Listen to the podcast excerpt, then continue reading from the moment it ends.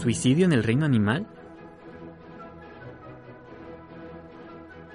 En el año de 1956, en Estados Unidos, salió al aire un documental de la naturaleza producido por Disney en el que se mostraba un grupo de roedores llamados lemmings, muy parecidos a los hámsters, lanzándose desde un acantilado, lo que impactó y luego se convirtió en una leyenda urbana, la de los roedores suicidas.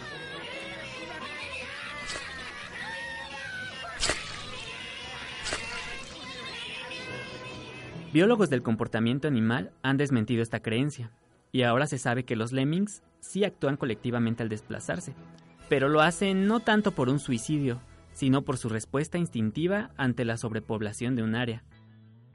Sus genes les brindan un sentido de orientación que les hace desplazarse en un mismo sentido. Sin embargo, no pueden saber cuándo se encontrarán ante un acantilado y caerán. El instinto juega un papel fundamental en las acciones que podríamos considerar suicidas en los animales. Por ejemplo, una abeja que muere al dejar su aguijón clavado en su oponente al defender la colmena. Hormigas que explotan ante una posible amenaza. O bien, casos de mamíferos en cautiverio, sobre todo primates, que tienen conductas autodestructivas causadas por el estrés del encierro.